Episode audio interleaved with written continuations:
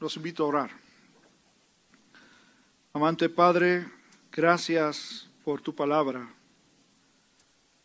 Ilumínanos con tu bendito Espíritu.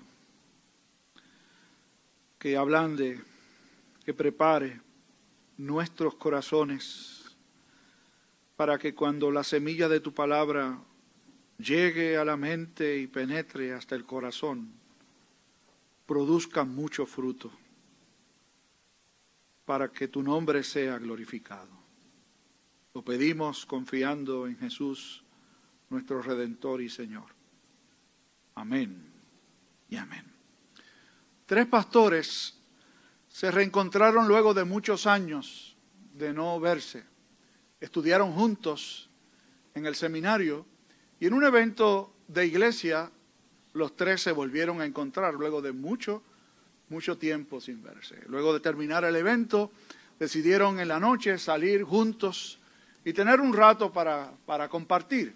Así que se fueron a un lugar en donde uno puede estar sentado tranquilamente y tomarse algún trago. Hicieron eso, cada cual pidió un trago y comenzaron a conversar y hablar de tiempos idos y también hablar de las experiencias de cada uno de ellos. Eran tres pastores. Llegó el punto en la conversación que ya había avanzado, había avanzado el tiempo y se habían servido algunas copas. Uno de ellos dice, miren, ya que estamos en confianza, hace tanto, tanto y tanto tiempo que no nos vemos, ¿por qué no nos confesamos? Y los otros dijeron, bueno, mire, yo voy a empezar, dijo. Todos estos años que yo he estado sirviendo, son muchos. Yo tengo un defecto que no lo puedo, no puedo superarlo. ¿Cuál es? Preguntaron los otros dos. Mire, es que yo soy tramposo. Para llegar a los lugares en donde yo he estado, las iglesias donde he servido, los lugares en donde he podido escalar, siempre he hecho trampas. De hecho, decía, yo mis sermones últimamente no los preparo, los bajo del internet y los predico cada domingo. Ese es mi defecto. Yo eso no lo puedo cambiar. El segundo se animó y dijo, bueno, pues yo voy a confesar también. Yo he cometido una falta por muchos años y se las voy a contar a ustedes en intimidad. ¿Cuál es? Preguntaron los otros dos. Bueno, que yo he estado sustrayendo dinero de las ofrendas en todas las iglesias en donde he estado. Es algo que no puedo controlar. Imagínense a esta altura yo confesar que lo he hecho. Se los digo a ustedes. Pero es algo que no puedo trabajar con eso. He estado robando todo el tiempo. Y entonces se quedaron mirando al tercero y le dijeron, ¿y cuál es el defecto tuyo? ¿Vas a confesarlo? Dijo, bueno, yo voy a confesar que yo soy bien chismoso. Yo digo todo, todo, todo lo que escucho lo repito. Ni el tramposo, ni el ladrón, ni el chismoso tenían razón para justificarse. Yo espero que eso no pase entre nosotros. Y que no pase entre ustedes. Que salga de sus labios decir, a mí que no me pidan hacer tal cosa en la iglesia porque hasta ahí llego. Ahí yo no, eso, eso, sí que yo no lo puedo hacer. Bueno, si usted ha pensado así alguna vez, que yo casi estoy seguro que usted y yo hemos pensado alguna vez así. La palabra que fue leída hace un momento es para nosotros. Los que nos están viendo también es para ustedes.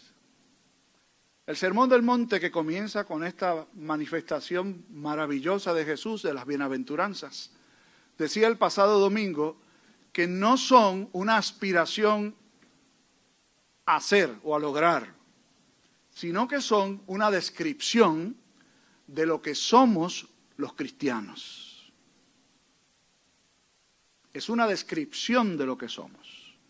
Jesús entonces lo que está haciendo delante de aquella multitud, pero particularmente de entre la multitud los que habían creído en él.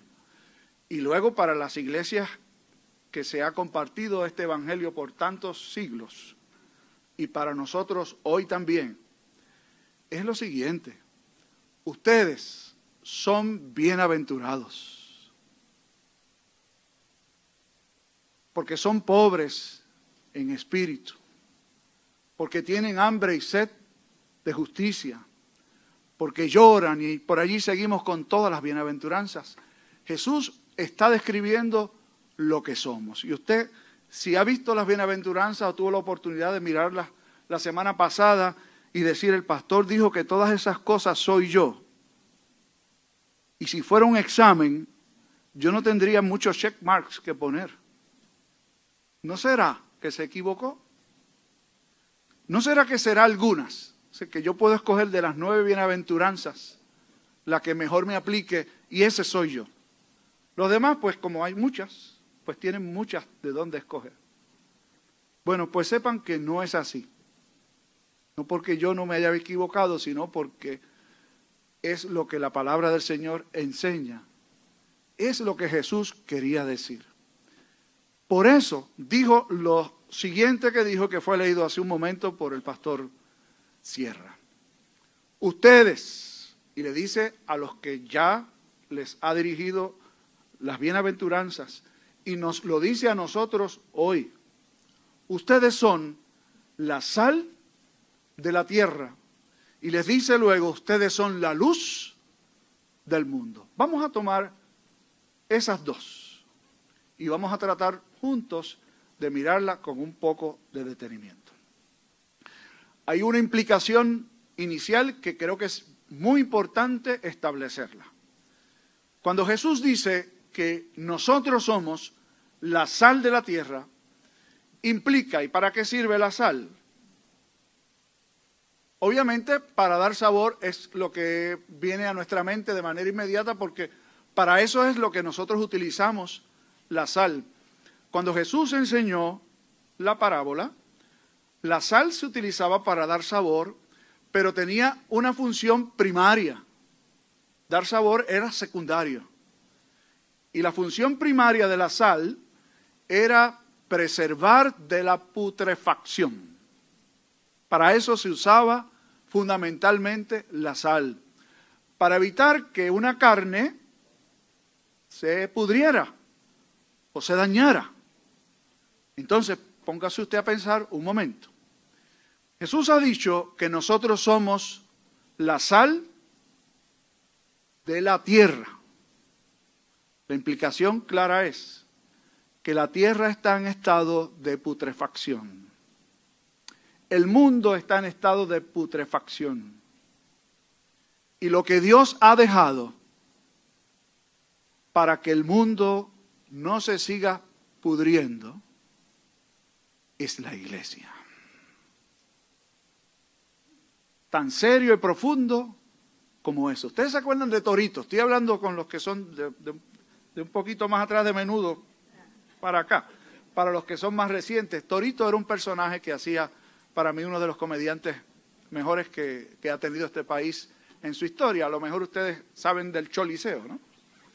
Pues el Choliseo es el, el Coliseo José Miguel Agrelot y le dicen Cholis, le han puesto Choliseo porque era uno de sus personajes, Don Cholito. Pues José Miguel Agrelot tenía muchos otros personajes. Uno de, ellos era Torito. Y Torito era este niño, ¿verdad? Le hacía el personaje de niño junto con otros artistas más, eh, que era bien travieso y siempre se traía algo entre manos. Yo recuerdo que, que cuando Torito lo castigaba el maestro, eh, Tommy Muñiz, él decía, esta escuela está podrida. ¿Se acuerdan de eso? Esta escuela está podrida, decía él. Claro, él decía eso porque lo castigaron y la escuela no sirve cuando el maestro aplica disciplina y me pone en 30. Miren, este mundo está podrido, ¿saben? Y no porque yo lo diga, nada más que prendan el televisor y vean las noticias, o leanlas en su teléfono celular, o miren sencillamente alrededor de ustedes. Salgan a la avenida, crucen por algún lugar en donde se supone que la gente se detenga y pare. Vaya al supermercado o al, o al banco o al lugar donde usted tiene que hacer una fila y usted se tiene que dar cuenta de que realmente este mundo está en estado de putrefacción. Y lo que Dios ha dejado para detener de alguna manera esa putrefacción son ustedes y un servidor. Es la iglesia del Señor. Pasemos a la segunda imagen. Ustedes son la luz del mundo.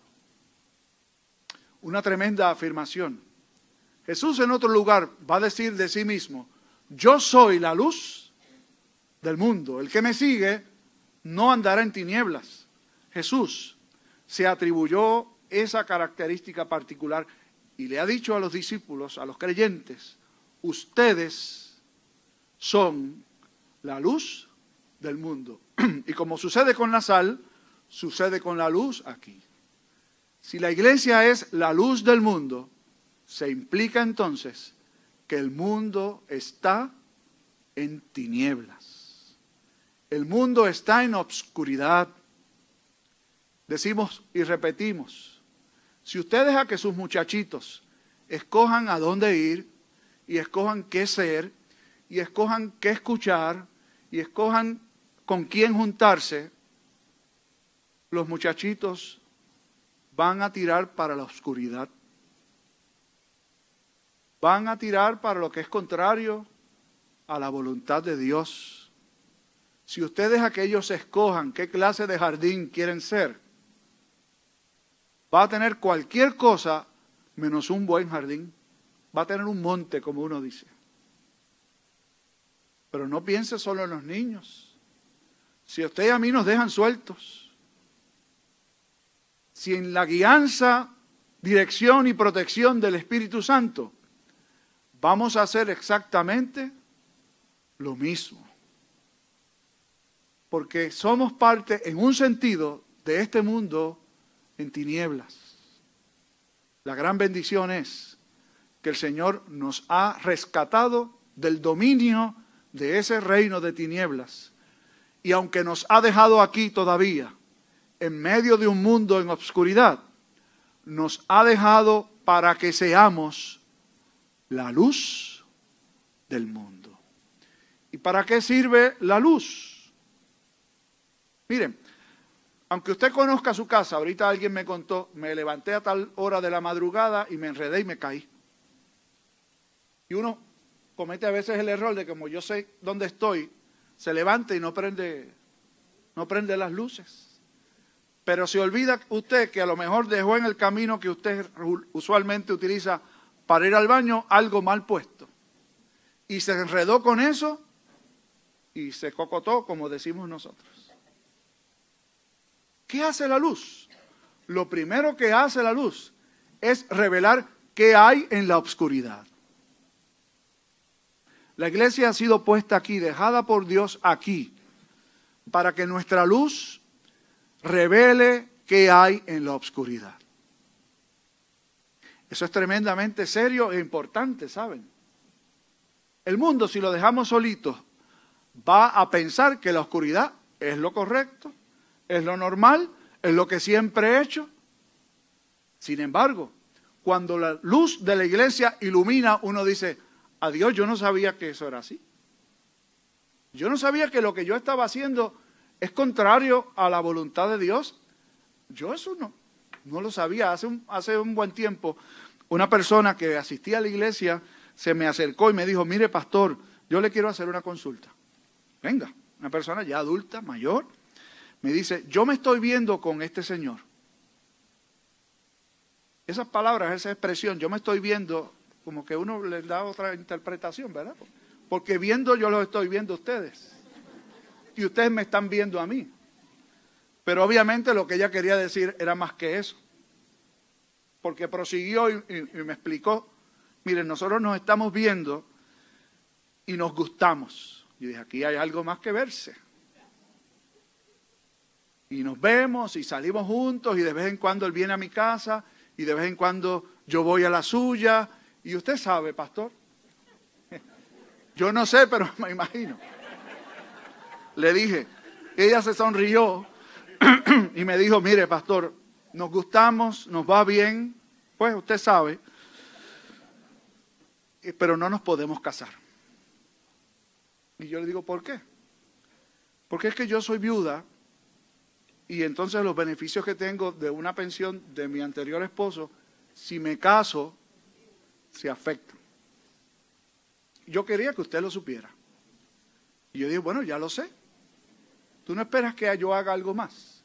Me dijo, claro, claro, si usted tiene algún consejo que darme, pues estoy dispuesto a escucharlo. Y yo le dije, bueno, no te voy a dar un consejo sin antes hacerte una pregunta. ¿Qué es más importante para ti?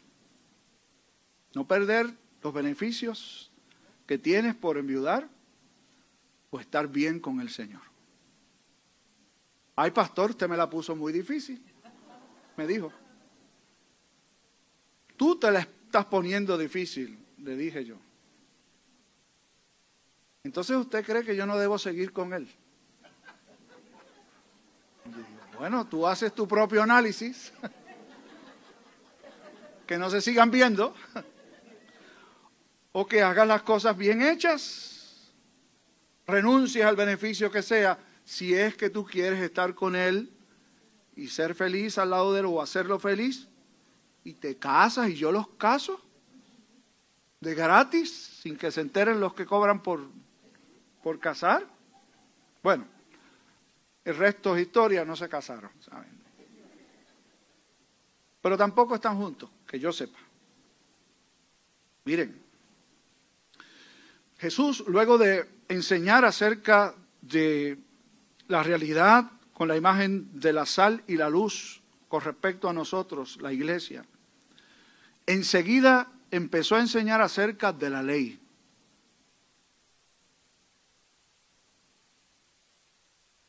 Cuando dijo, así alumbre vuestra luz delante de los hombres, ¿para qué?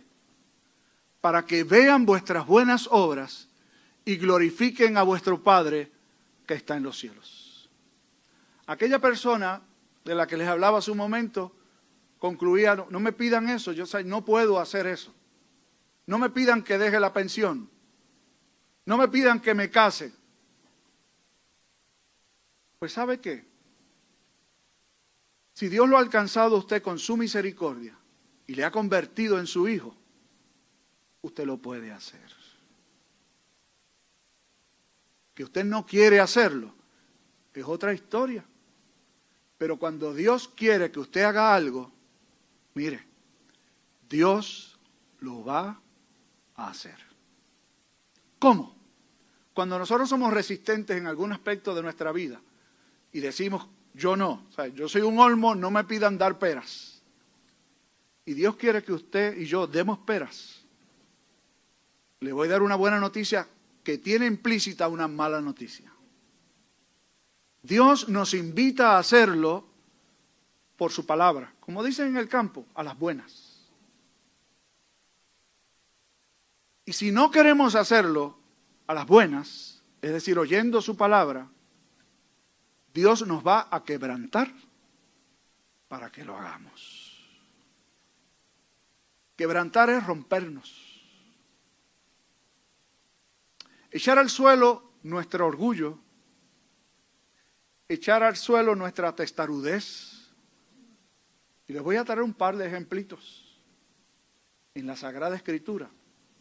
Hubo una mujer en el Antiguo Testamento que estaba amargada su esposo falleció, sus hijos fallecieron y se iba a quedar sola. Y pensó que lo peor que podía estar pasándole era aquello. Su nombre era Noemí. Es de ese tipo de personas que son felices cuando están rodeados de otros. Cuando los hijos, los nietos están con nosotros, y todo lo demás. Si, usted arma su felicidad alrededor de eso, de tener a su familia, eso le va a durar un ratito nada más. O, o se va usted o se empiezan a ir ellos. Y eso fue lo que le pasó a Noemí. Dios le empezó a quitar al esposo, a un hijo, al otro hijo, a una nuera que dijo al principio, yo voy contigo, pero después cambió de parecer y se fue, como dijo uno de ustedes por allí, a, a. Y en ese quebrantamiento Dios la quiso bendecir, proveyéndole lo que menos ella esperaba, una buena nuera. Ustedes saben lo que yo escuché una vez decir a, una hermana del Salvador. Me dijo, pastor, ¿usted sabe por qué no le dicen yernas? Le dicen nueras. Yo digo, no sé. Porque no era la que uno quería, decía. Y ella le tocó una buena nuera que decidió regresar con ella a su tierra y allí ponerse a trabajar y conseguir con quién casarse y darle un nieto a Noemí, que vendría a ser el abuelo de David y que vendría a ser parte del linaje de nuestro Señor Jesucristo. Aquella que pensó la vida no tiene sentido yo sola, Dios la quebrantó para bendecirla. Otro quizás más cercano, Saulo de Tarso, aquel hombre que tenía autoridad para perseguir a la iglesia, tenía órdenes para hacerlo y se movía de ciudad en ciudad persiguiendo cristianos. Consintió en el martirio de Esteban. Y Dios literalmente lo bajó del caballo, lo quebrantó, lo puso en necesidad. Decimos en el argot del deporte, lo puso a gatear, a depender de un cristiano para devolverle la vista y a convertirse de perseguidor en perseguido. Lo quebrantó, pero lo utilizó para su gloria y su honra. La iglesia, ustedes, nosotros, los que nos están viendo, somos la sal de la tierra y la luz del mundo y no hay una segunda opción, no hay un plan B. Ese es el plan de Dios, solo ese. Y la iglesia no puede darse el lujo de perder la capacidad de preservar y perder la capacidad de dar luz. De hecho, si lo hace, no es iglesia. Lo que es del Señor permanece. Termino con esto. Había una vez en un pueblo pequeño de costa un pequeño faro que era también un lugar de rescate, un, un punto de rescate las naves, los barcos que, estaban a la orilla de aquel puerto, de aquel lugar, y no era un puerto per se, pero tenía su puerto para tener los, barcos del, grupo de rescatadores, rescataban personas, muchas embarcaciones, pero un lugar pequeño, bastante rústico, con un grupo de hombres voluntarios que se dedicaban a eso. Un buen día, una de las tripulaciones que rescataron fue una tripulación de una persona muy adinerada. Él vino agradecido donde los rescatadores y vio el lugar y dijo, este lugar necesita unas reparaciones, yo estoy dispuesto a pagar por ello. ¿Qué les parece? Los rescatadores se miraron el uno al otro y dijeron, bueno, nosotros hemos hecho nuestro trabajo así, pero si usted quiere ayudarnos, es bienvenido. Y él dijo que yo voy a ayudarlos, pero me dejan operar algunos cambios. Usted va a estar pagando, pues. Entonces el hombre, con todo el dinero que tenía, derrumbó la casucha, hizo algo, una estructura sólida, más grande, pero le quitó el faro. Y los hombres preguntaron, ¿y el faro? No, ahora vamos a utilizar otros medios para poder comunicarlos, pero Ustedes van a seguir haciendo su trabajo. ¿Me dejan traer amigos míos para esto? Porque yo sé que otras personas también han sido rescatadas. Y dijeron, bueno, está bien, nosotros necesitamos voluntarios. Y empezaron a venir. Y el grupo se fue moviendo cada vez más de un grupo de rescate a un club social. Tenían dinero. cuando empezaron a llegar solicitudes de rescate, vamos a pagar, vamos a contratar barcos que vayan y rescaten a otras personas. Usted sabe qué pasó con el caminar del tiempo, que dejó de ser un faro y que dejó de ser un centro de rescate, se convirtió, se convirtió en un club social y eventualmente en un mausoleo. Al buen entendedor, con pocas palabras, basta. La iglesia no puede darse el lujo de dejar de ser un faro y un centro de rescate. Que Dios nos ayude. Amante Dios y Padre, en tu soberana voluntad nos escogiste, nos rescataste, nos has traído para incorporarnos a tu pueblo que es la iglesia.